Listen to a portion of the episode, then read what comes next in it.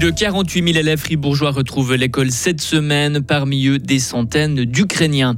Les infrastructures suisses ne sont pas prêtes pour les grandes chaleurs. Attention, si rien n'est fait, des gens vont mourir. Elle ne se la joue plus comme Beckham, mais comme Ramona Parman, Ella Toon ou Salma Paraluelo, des stars du ballon rond qui inspirent toute une génération de jeunes footballeuses. soleil et grosse chaleur aujourd'hui, tous ces prochains jours. Ce n'est qu'en fin de semaine que les maximales redeviendront raisonnables. Nous sommes lundi, nous sommes le 21 août. Bonjour Vincent Douce. Bonjour à toutes et à tous. Fribourg doit sortir les grands moyens pour la rentrée. Jeudi, environ 48 500 élèves, tous niveaux confondus, retourneront sur les bancs d'école. C'est 500 de plus par rapport à l'année passée.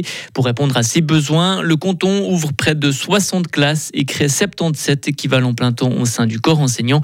Une mesure à 10 millions de francs. Sarah Camporini. Mais il faut ce qu'il faut pour répondre aux besoins d'une population en hausse en raison de l'évolution démographique, mais aussi d'autres facteurs comme la guerre en Ukraine. 600 jeunes de ce pays, soit environ une centaine de plus que l'an dernier, seront enclassés dans des écoles fribourgeoises dès ce jeudi, avec tout ce que ça implique en effort d'intégration pour toutes les parties.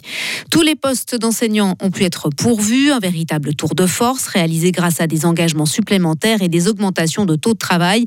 Mais la situation reste tendue, tout particulièrement dans la région germanophone, et les campagnes visant à attirer des jeunes dans cette profession ne seront pas de trop. Une rentrée tout à fait exceptionnelle, c'est en ces termes que Sylvie Bonvin-Sansonance a qualifié ce cru 2023. Les moyens sont conséquents, mais les défis aussi, comme celui de l'éducation numérique. Cette année, quelques 700 enseignants seront formés dans le domaine pour qu'à leur tour, ils donnent aux citoyens et citoyennes de demain les bons outils et bonnes pratiques. Une sacrée responsabilité. Et puis fini les messages WhatsApp entre parents et enseignants.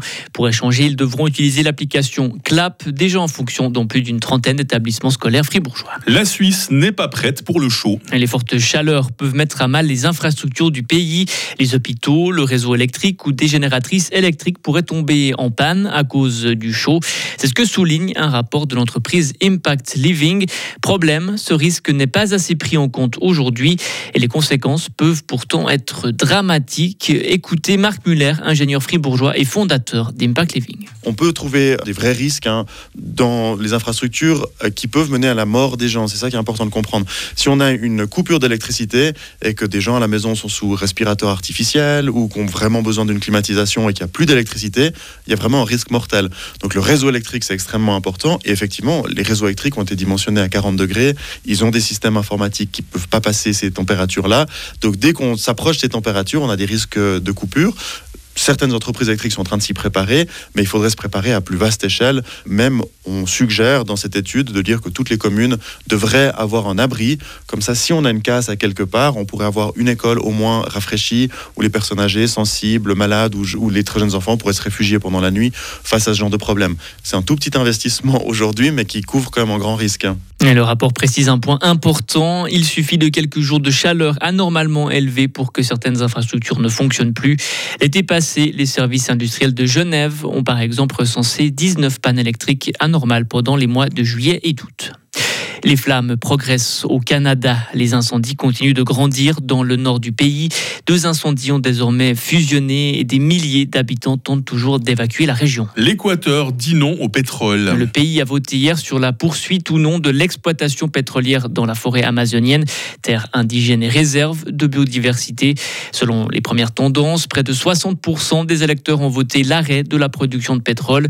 Le pétrole amazonien est le premier produit d'exportation du pays une source de financement majeure pour l'Équateur. En athlétisme, c'est l'homme le plus rapide de la planète et il est américain. Noah Lyles est devenu hier soir à Budapest champion du monde sur 100 mètres. Il a couru en 9 secondes 83. Et enfin, c'était une journée spéciale foot féminin. Le FC Villasarine a organisé hier une fête pour la finale de la Coupe du Monde. Écran géant au fond de la buvette, sur la table des pâtes sauce tomate. Un moyen de donner plus de visibilité à ce sport et créer des vocations pour les plus jeunes.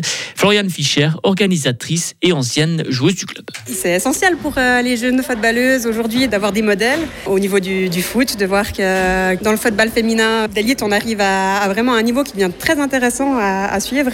Et puis je pense oui que ces petites filles, elles ont besoin d'avoir euh, ces modèles. Euh, la Coupe du Monde, l'Euro, c'est des grandes compétitions qui donnent, euh, qui donnent envie. Puis nous, on le voit aussi au niveau des clubs que ça amène aussi plus de filles sur les terrains de foot.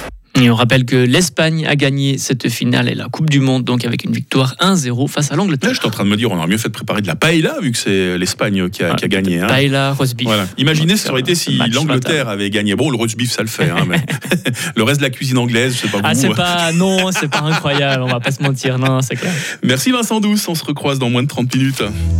Retrouvez toute l'info sur frappe et frappe.ch. Voici la météo, 8h06. La météo avec Frappe, votre média numérique régional. Vous demandez pourquoi j'ai mon grand verre d'eau fraîche en face de moi Bah, quand je vous parle météo, j'ai besoin de me rafraîchir avant. hein. Le temps va être ensoleillé et très chaud. Des cumulus vont se former cet après-midi en montagne. Ils seront purement décoratifs. hein. Pas euh, d'espoir d'orage pour rafraîchir, ne serait-ce que d'un degré. La température qui montera jusqu'à 36-37 degrés par endroit en Romandie.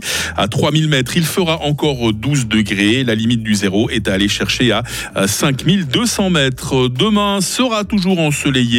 Température minimale 19, maximale 35 degrés. Les grosses chaleurs vont se maintenir tous ces prochains jours. Et puis, à la faveur de quelques averses et orages, le mercure va redescendre quelque peu le week-end prochain. Nous sommes lundi 21 août, 233e jour. Bonne fête les Noémies. Et bonjour à ce soleil de plomb hein, dont on ne peut se passer ces jours. Il est avec nous de 6h36 à 20h30.